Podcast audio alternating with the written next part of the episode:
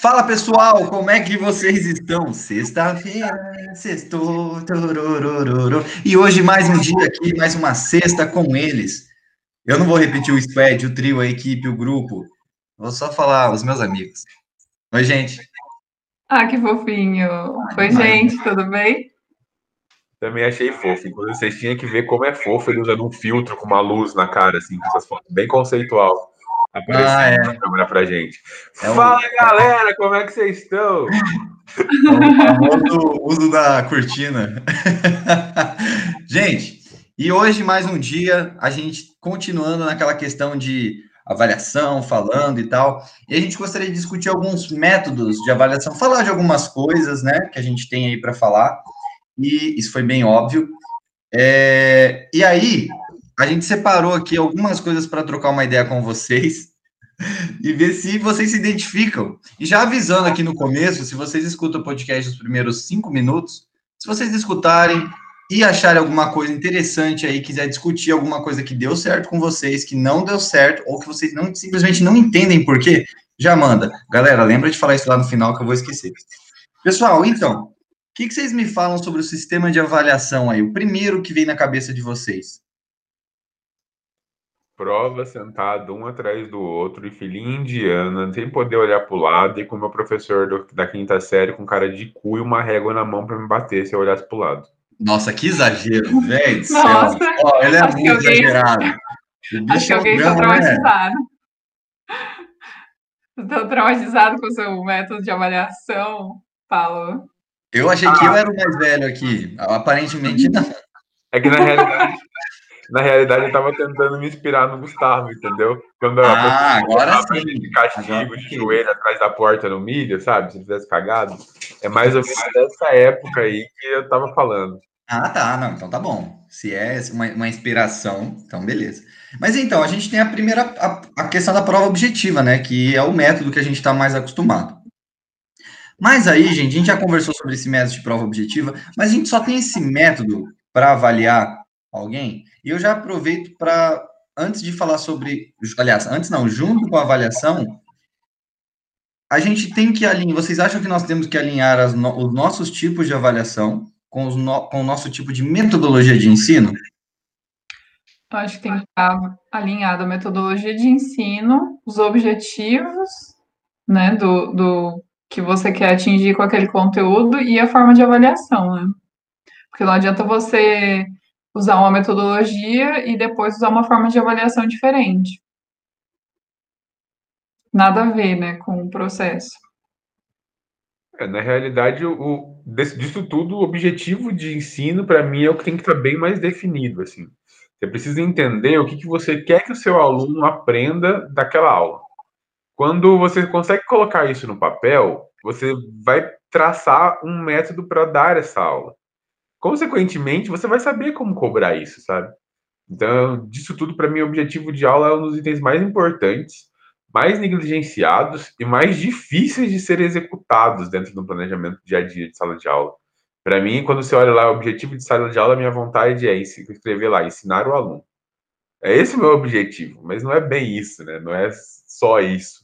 Eu preciso pegar o ponto principal daquele tema, escrever acerca dele, descobrir como que eu vou fazer que o meu aluno entenda, qual que é o ponto que eu mais quero que ele entenda. Então, eu acho que sim, tem que estar com tudo, todas as ferramentas educacionais que a gente vai aplicar alinhadas.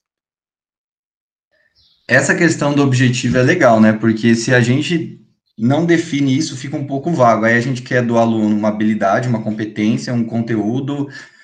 Então, assim, é, acaba sendo bastante coisa. Então, só para a gente definir aqui um ponto de partida, Vamos definir que, no primeiro momento, essas avaliações têm que estar totalmente relacionadas com a metodologia que a gente está utilizando. Então, se vocês é, querem, acho que, quantificar aí a, o quanto o aluno sabe, acho que quantificar, aí vocês vejam como vocês podem quantificar isso. Mas eu não sei se algumas coisas são quantificáveis. Por exemplo, se vocês precisassem avaliar a habilidade do aluno, uma competência, a competência de trabalhar em grupo, ou a competência de se expressar, ou até a questão organizacional, é, o que vocês fariam? Vocês fariam uma prova objetiva para eles, ou vocês alterariam isso? É, não tem como ser prova objetiva, né? É, eu estou avaliando essas competências em uma disciplina que eles trabalham em grupo, e aí foi. É, fiz formulário no Google para um avaliar o outro, né? Porque enquanto grupo e não estando presencialmente, enquanto trabalho em grupo, não estando presencialmente com elas, é, com os alunos, é quase impossível, né? Então, uma tem que, um tem que avaliar o outro. Eu acho que a prova objetiva é perfeita para isso, inclusive se for em fila indiana com uma régua na mão, então aí funciona. Mas aí é que tá. A gente não avaliava tanto assim, ou pelo menos né, quando eu estudava, não era avaliado tanto assim competência, não era avaliado habilidade social, por assim dizer. E a prova objetiva, barra discursiva, ela servia justamente para saber o seu entre aspas, conhecimento. E eu nem julgo que ela avalie conhecimento inteiro. Ela julga um, talvez um decorar, talvez um passo a passo. Então, conhecimento em si, eu acho que ele é avaliado de outras maneiras. Quando a gente passa a avaliar trabalhos em grupo, é, eu acho que fica bem mais complexo. Primeira possibilidade para fazer isso seria a observação do aluno em sala de aula mesmo. Né? Você enxerga como ele está trabalhando, como ele está fazendo. O professor ele vira um, um, um mentor dentro da sala de aula e um observador. Mas aí a gente não está em sala de aula. Aí a gente está no, no, modelo remoto. E aí, como é que faz essa avaliação? Ah, eu fiz um, um, uma planilha no Google Forms também, um formulário no Google Forms, para que eles se autoavaliem e para que eles avaliem o próprio grupo. Então, dentro desse formulário tem ah, como você se saiu dentro do, do seu trabalho? Qual a nota você daria de 0 a 10 para você mesmo? Objetiva. É, por que você se deu essa nota? Na onde você acha que você precisa melhorar? Qual o seu ponto de destaque? E também para que eles respondam para mim dentro do grupo. Aluno 1, seu companheiro. Qual que é a função dele? Quanto ele merece de 0 a 10? O porquê dessa nota? E aí eles mesmos fazem uma avaliação. É óbvio que essa autoavaliação, em poucos porcentos do caso, vai ter gente que vai falar assim, ah, eu dou 10 para mim e pro meu grupo porque a gente é foda. Tem, tá? Não vou dizer que não tem. Mas ainda assim, é, existem, na sua grande maioria, as pessoas que são justas. Olha, professor, eu me dei 7 porque aquele dia que eu não pude participar da aula, eu, sei lá, não estava afim e não entrei existe umas respostas muito sinceras e uma autocobrança muito grande deles. Assim, eu, eu realmente não daria sete para alguém que só faltou em uma aula, mas eles se deram. Então, eu acho que essa autocobrança, essa autorresponsabilidade de se avaliar, acaba fazendo com que o aluno se esforce um pouco mais dentro da sala de aula. Porque ele não vai ser só avaliado pelo professor, ele vai ser avaliado por ele mesmo, pelos colegas dele. Então, se ele falhar no trabalho em grupo, ele não está deixando o professor ruim. Ele está se deixando ruim, ele vai se cobrar e ele vai deixar os alunos, amigos deles, em volta dele, numa situação ruim também. Então, acho que isso é uma. Isso gera uma autocobrança dele e uma participação maior. Isso é uma, é uma questão que eu. Assim, a questão de avaliar em grupo. Eu acho que a melhor forma de avaliar em grupo é, as, é quem está presente ali. E o professor ser mais um. Não vou falar espectador, mas um mentor, talvez, foi o termo que vocês usaram. Mas uma figura menos impactante, talvez, ali dentro, não tanto quanto do aluno. E aí tem uma questão, né? É, quem sabe se autoavaliar? Né? Quem tem uma, uma consciência crítica o suficiente, não sei se vocês conseguem, por exemplo, autoavaliar o trabalho de vocês de uma forma expressiva, ou até talvez hoje pela maturidade consiga, mas nos anos atrás talvez não, ou até na sala de aula. Então a gente assim, a gente, eu acho que essa é uma das uma, uma competência é, muito muito relevante, que é a questão de você saber se autoavaliar, saber o que serve para você e o que não serve. E aí eu penso que seja fundamental você saber se autoavaliar para você avaliar o o grupo. Deixa eu só fazer uma pergunta. Eu leio o que o Paulo mandou aqui no chat ou não? Leia. Ó, claro mandou aqui no chat. Vou ler. Vou ler no chat. Não consigo ser menos impactante. Eu até fico quieto. Mas minha beleza deslumbra todos. Uma cara de inconformismo. Então, assim, você vê que ele se incomoda com essa situação dele ser, né, extremamente impactante. Visualmente. E modesto. A gente vê que são. Aí vem a questão da autocrítica. Ele se autocriticou. Bonito e modesto. Exatamente, Paulo. É uma maturidade a mais. Vamos usar o exemplo do Paulo. Vamos pegar um exemplo do Paulo aqui. Então, o Paulo, a partir do momento que ele consegue se autocriticar, que ele consegue ver que a beleza dele deslumbra todos e tira o foco da conversa, ele consegue, talvez, avaliar melhor o colega deles. Entendeu? Eu não vou pedir para ele avaliar, porque senão ele vai me zoar um pouco aqui, então eu vou pular essa parte, mas é só um transpondo isso. Porque eu acho que a gente tem que saber se autoavaliar. O Paulo Tesso tem um exemplo da questão da pessoa ser muito autocrítica com ela mesma. E aí acaba complicando.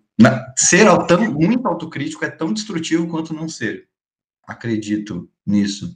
Fala, Tuane. Eu acho que isso de conseguir ajudar os alunos a desenvolverem essa autoavaliação, autocrítica, é, é um processo difícil, né?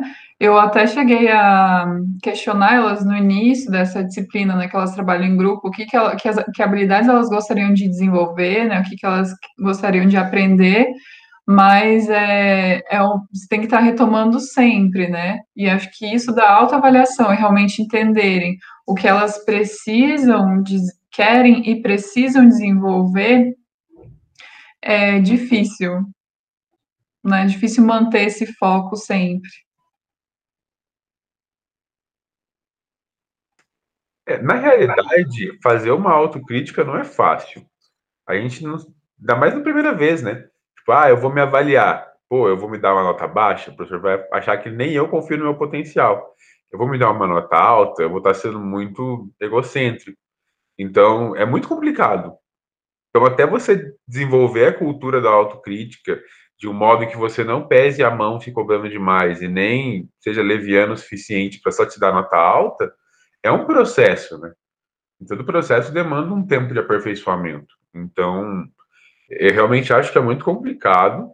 E como é o primeiro semestre que eu estou fazendo isso, eu estou sentindo essa, essa dificuldade.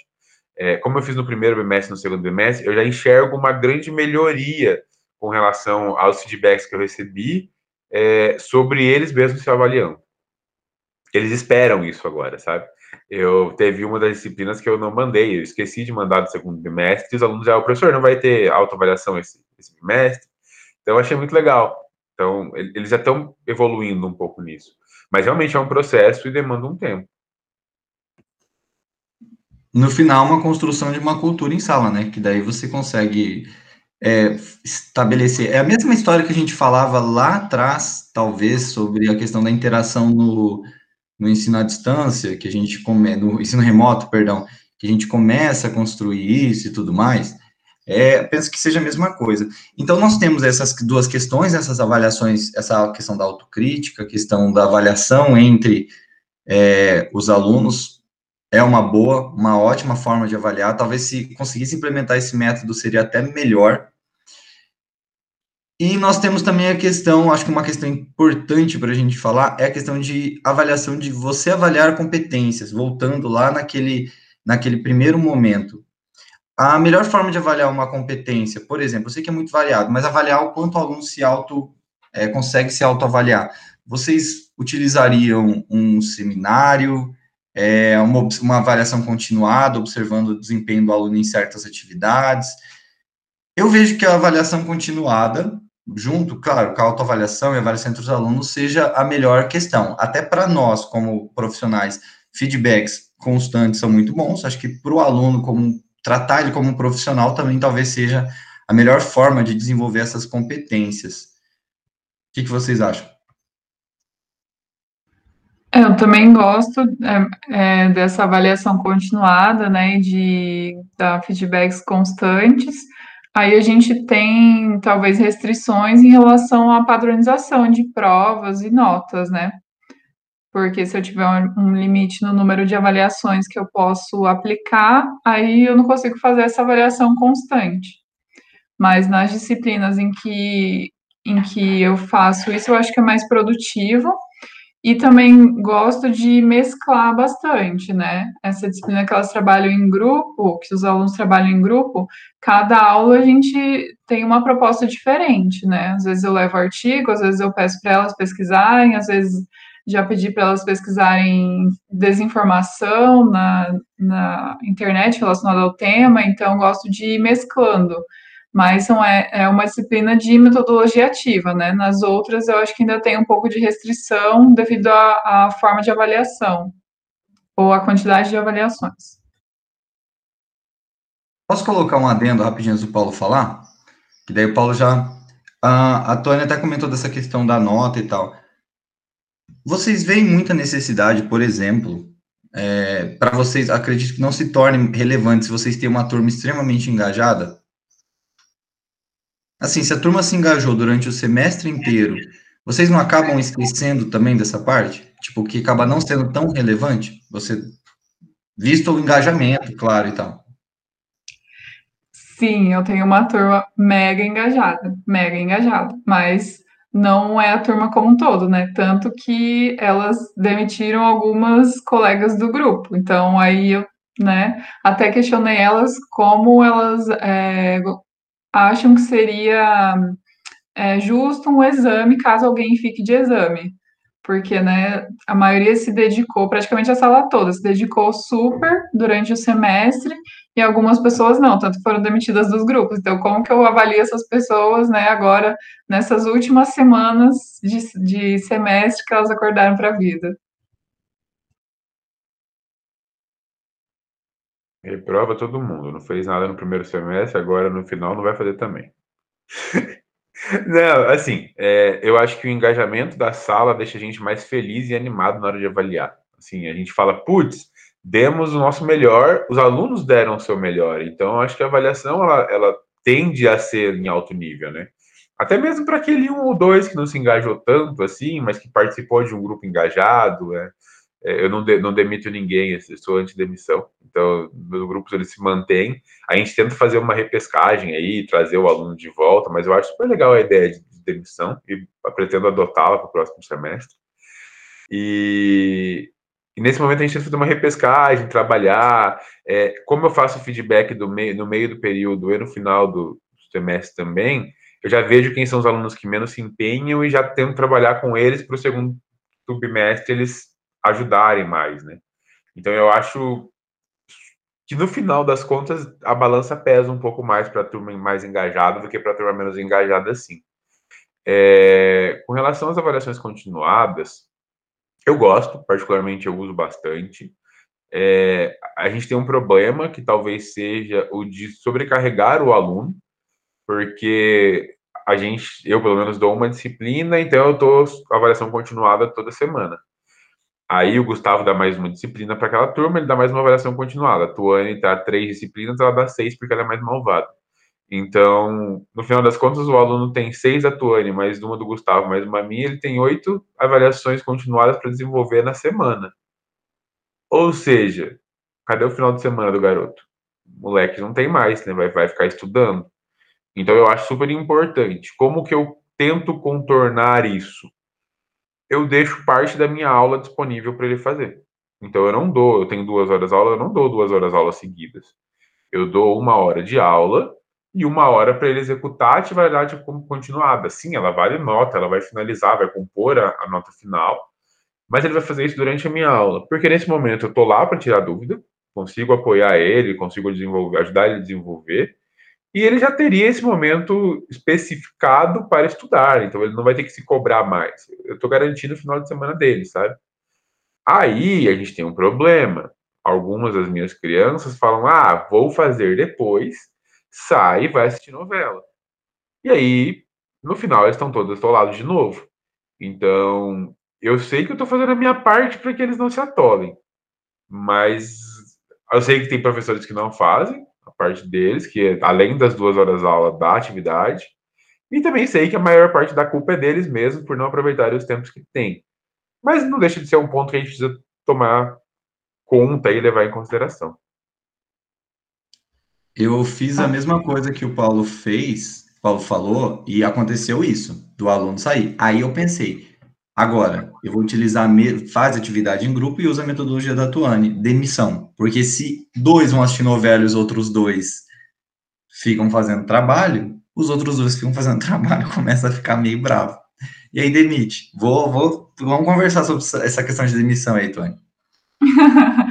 E aí é, é, importante checar com os alunos se todos concordam, né? No início do semestre eu levei essa proposta, aí como em trabalho em grupo, geralmente, né, alguns grupos têm dificuldades com alguns colegas, aí elas toparam, mas fica é, a dica aí de você fazer o combinado com os alunos no início do semestre, para ver se eles estão de acordo, né?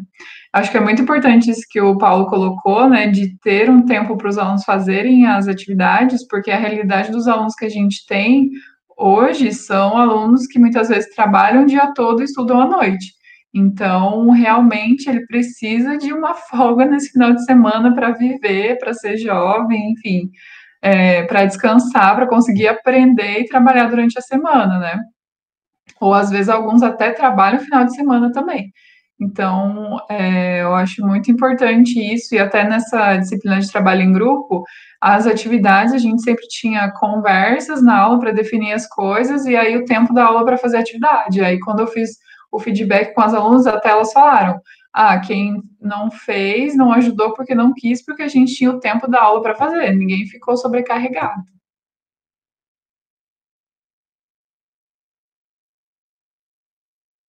E eu acho que é isso. Eu acho que se a gente dá a ferramenta para que o aluno consiga trabalhar dentro de sala, a gente pode cobrar sim. Tá? Eu acho que é, é bem válido.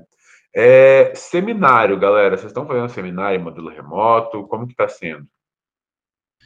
A questão do seminário eu até apliquei, mas eu confesso que é um pouco difícil avaliar o seminário. O seminário, pelo modelo remoto, por você não conseguir ver o, a expressão corporal do aluno, como ele está se portando ali na frente e tal, a questão do trabalho deles em equipe, você, eu acho que tá, tá ok. Mas a apresentação é bem complicada. Eu achei bem complexo. Eu, eu dei uma atividade para eles pesquisarem sobre desinformação, né, cada um apresentou, então não sei se eu posso qualificar isso como seminário tradicional, mas deu super certo, foi bem legal, que elas adoram trazer polêmicas, né, e a gente discute por que que tá certo ou errado, então é, é bem legal, bem produtivo e divertido também, as loucuras que a gente acha, e alguns outros eu dei tipo um artigo para ler em grupo e comentar os pontos principais, para ler durante a aula e no final da aula é, comentar de algum assunto que era importante a gente discutir e, e funcionou. É, aí, para aí dá para avaliar mais é, o senso crítico dos alunos do que é, a postura, enfim, durante o seminário. Eu também fiz alguns seminários, funcionou muito bem. É, eu tive uma regra que era você na hora da sua apresentação você precisa ligar a câmera. E aí eu achei fantástico, porque teve gente que foi maquiada de vestido, teve menino que apresentou de camisa social, assim, barba feita. A galera se empenhou, sabe? Eu achei muito bom. E aí nas apresentações funcionaram. É, com relação à, avaliação, eu realmente tive uma dificuldade, porque assim, o feedback que eu dei foi individual, mas ao mesmo tempo servia para o grupo inteiro. Só que ao mesmo tempo eu estava sentindo que eu estava avaliando mais o treinamento do que o conteúdo, mais a apresentação do que o conteúdo, sabe? É, então isso, isso, eu senti uma dificuldade também nessa, nesse processo avaliativo. Mas eu achei que é válido. Eu acho que eu preciso aprimorar um pouco mais o método de avaliação dele. Talvez fazer uma avaliação em grupo, não só a minha. Acho que colocar o, o grupo, a plateia para avaliar também fosse legal. Mas eu gostei desse processo. E a gente tem outras mil funcionalidades com avaliação, né? Como, por exemplo, é uma coisa inspirada no ensino médio, que é o conselho de classe. E aí eu queria debater um pouquinho de vocês, com vocês sobre isso antes da gente encerrar. Estamos estourando o tempo já. Mas antes da gente encerrar, eu queria debater um, é, esse quesito. Vocês levam em consideração os seus pares, ou seja, os professores que dão aula para o curso para vocês, para avaliar uma turma? minha pergunta é, é, a gente tem uma turma que você sabe que não está indo tão bem assim. E aí você quer entender se é você o problema ou se é a turma o problema. Vocês já chegaram professores vizinhos e falaram, escuta, como que é aquela turma na sua aula? O que está acontecendo? Como que você faz para engajar ela se a resposta for positiva, sabe? E eu achei esse método de avaliação um pouco legal. E eu queria saber um pouco da opinião de vocês. Hum, quer falar, Tony? Sim, é, fazemos isso sempre, tanto em relação à turma, né, para pensar em o que fazer, é, quanto em relação a alunos específicos, né, de, por exemplo, ah, tal aluna não está bem e tal, então, sim, eu acho que é bem produtivo e muito importante trocar ideia com os outros professores. Mas aí não vejo como método de avaliação para que vai finalizar em nota, né? Mas uma forma de avaliação da metodologia de ensino e talvez de como engajar os alunos.